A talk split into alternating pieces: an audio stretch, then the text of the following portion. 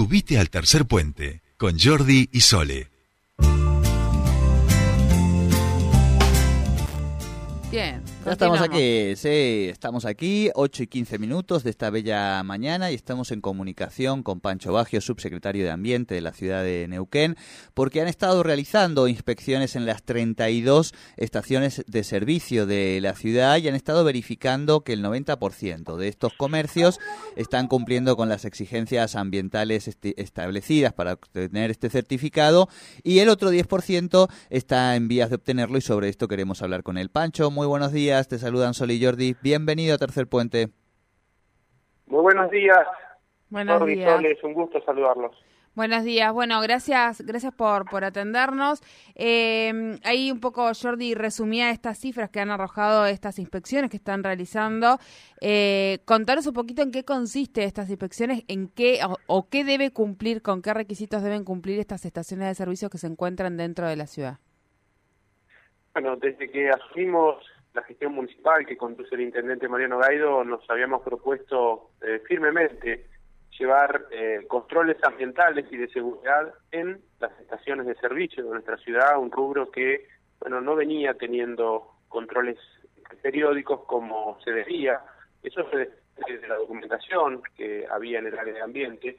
Es así que armamos este programa de control y monitoreo ambiental y de seguridad. Bueno, podemos decir que después de un largo trabajo y de este, llevar adelante una serie de acciones de eh, seguridad, de ambiente y de reacondicionamiento, en algunos casos de instalaciones, podemos decir que el 90% de estas 32 estaciones de servicio que hay dentro del ejido de la ciudad de Neuquén ya tienen el certificado de aptitud ambiental y el 10% restante está en vías de obtenerlo, faltándole muy pocos aspectos técnicos para, para resolver. Y esto verdaderamente nos pone muy contentos, fue muy importante el trabajo, muy exigente, porque tiene que ver con aplicar por primera vez normativa de la Secretaría de Energía de la Nación en lo que tiene que ver con este monitoreo, hay un checklist, una serie de aspectos que se deben cumplir, que tienen bueno, una cierta complejidad, pero sobre todo nos interesan dos aspectos o, o, o enunciar dos aspectos importantes de esto, ¿no? lo que tiene que ver con la seguridad y con el ambiente, que es la garantía que tenemos que darle a los vecinos y vecinas de nuestra ciudad de- del cuidado que estas este, instalaciones deben observar. Bien, bien, bien. Claro, eh, me imagino que tanques, matafuegos, surtidores, ese tipo de cosas, ¿no?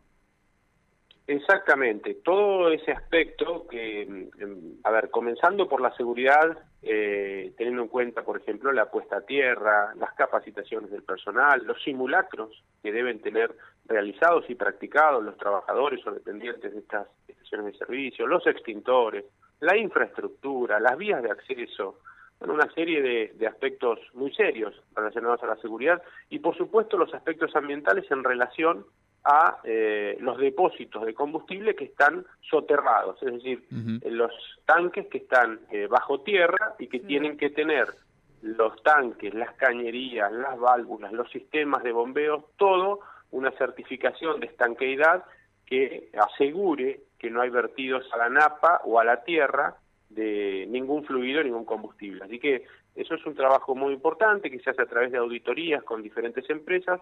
Bueno, por suerte este, todas lo pudieron aprobar y eso la verdad que nos da mucha tranquilidad. Bien, Bien. bien, bien, bien. Pancho, do- bueno, varias preguntitas que tenemos, pero digo, esta que vos recién surge de esto que decías, ¿estas auditorías tenemos empresas locales que las puedan llevar adelante o todavía hay que ir a buscar empresas de a más nacionales y demás? No, es una obligación que tiene cada estación de servicio de eh, informar a través de una auditoría eh, de una empresa habilitada que las condiciones de seguridad Bien. de su sistema de mm, eh, expendio de combustible son aptas, ¿no? Eso se hace con empresas, algunas locales, otras de la zona, de la región. Eh, son pocas, pero bueno, tienen esa especialidad, ¿no? Auditar aspectos eh, de estanqueidad de recipientes de contención de combustible, tanto aéreos como subterráneos. Perfecto. Bien, bien. Y, eh, perdón, Sol. No, no, esto es, eh, es la, delega, la, la nación delega a los municipios este, este, este rol o esta tarea de control. Sí, claro, está dentro de las facultades delegadas, la Bien. Secretaría de Energía de la Nación, que el control debe hacerse eh, por las áreas respectivas de ambiente o de seguridad del municipio. En este caso, como se resume el área de seguridad eh, a través de protección ciudadana y medio ambiente en una sola secretaría, nos encargamos nosotros de ambos aspectos perfecto, perfecto. Y en ese sentido, Pancho, todo esto que estamos hablando eh, tiene esto, determinada normativa, eh, que cumplir, que inspecciones y demás. Pero imaginamos, obviamente, que siempre eh, el recurso humano es finito para poder llevar adelante todas estas tareas. ¿Hay algún tipo de cuestión que el ciudadano común pueda advertir y que pueda servir de puente con la Subsecretaría de Ambiente, llamar algún tipo de número, alguna cosa que el ciudadano común observe y diga, bueno, esto a mí me puede resultar y hacer allí de, puente?